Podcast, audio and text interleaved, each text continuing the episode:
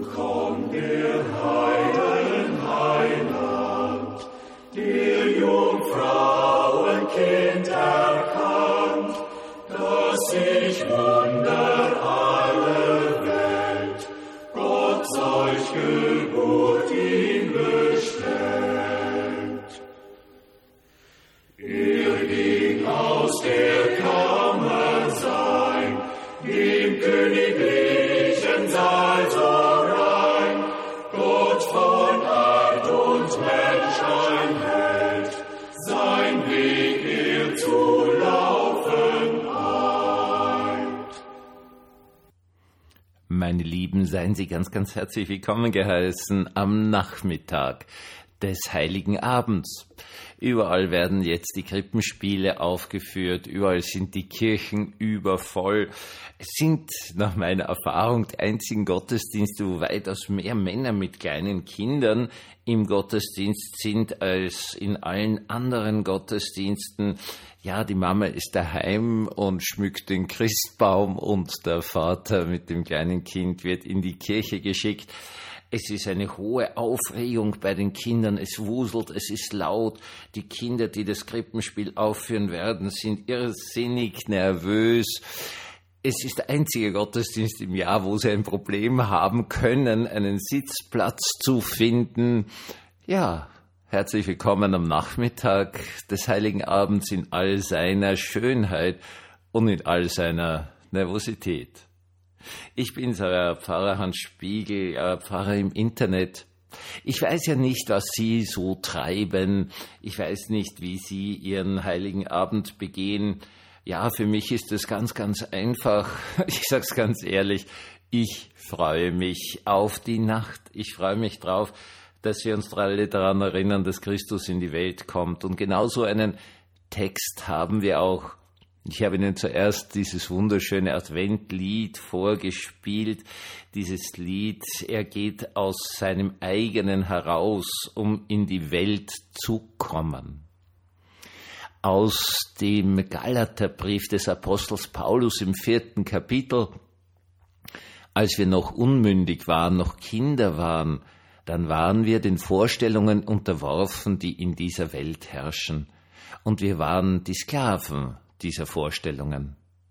Doch als die Zeit dafür gekommen war, sandte Gott seinen Sohn, er wurde als Mensch von einer Frau geboren und war dem Gesetz unterstellt.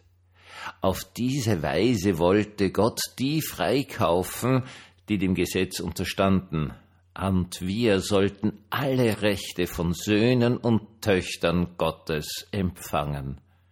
Weil wir nun also die Söhne und Töchter Gottes sind, hat Gott den Geist seines Sohnes in eure Herzen gesandt, den Geist, der in uns betet und ganz laut ruft, aber, lieber Vater, daran erkennt ihr, dass ihr keine Sklaven mehr seid, sondern Kinder.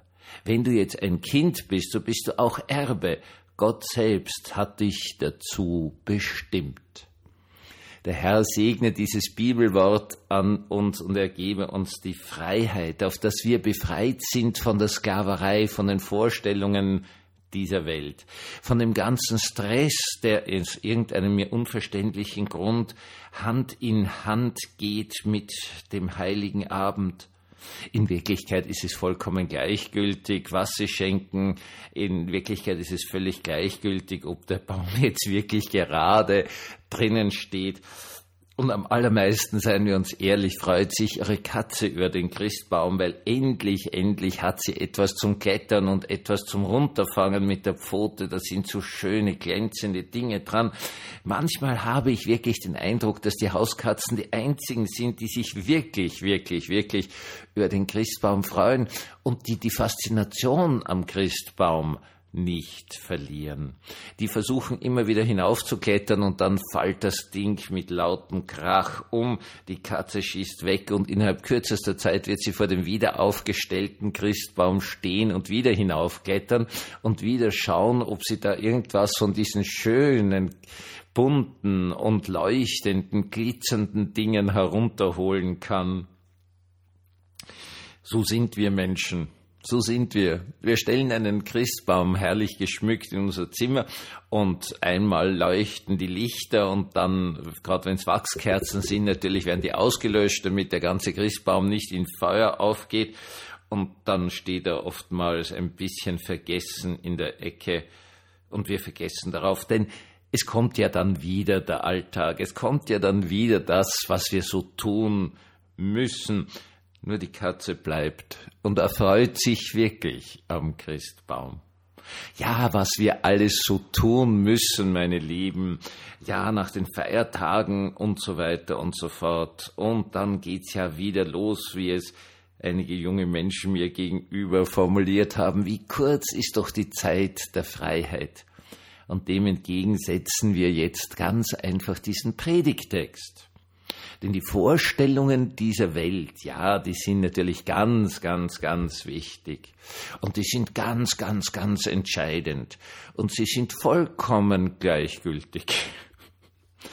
Christentum, meine Lieben, ist Befreiung. Und wenn Gott selbst Mensch wird, in diese Welt hineinkommt, so erfahren wir Befreiung von den Vorstellungen dieser Welt.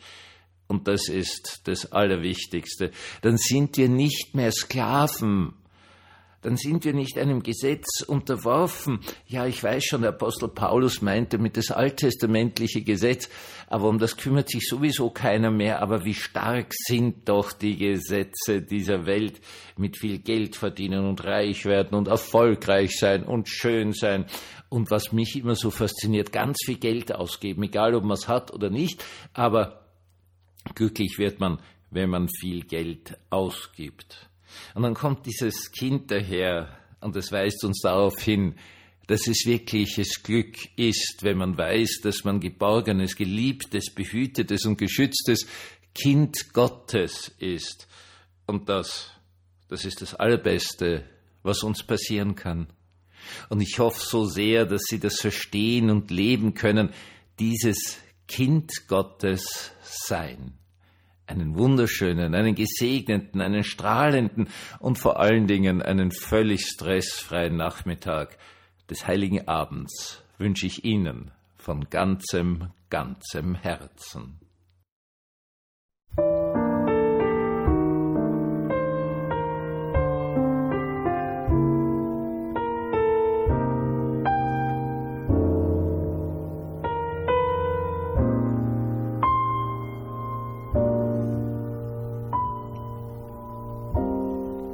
Have yourself a merry little Christmas.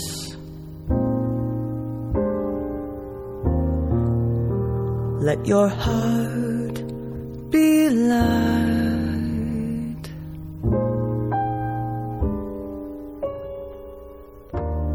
From now on, our troubles will be out of sight.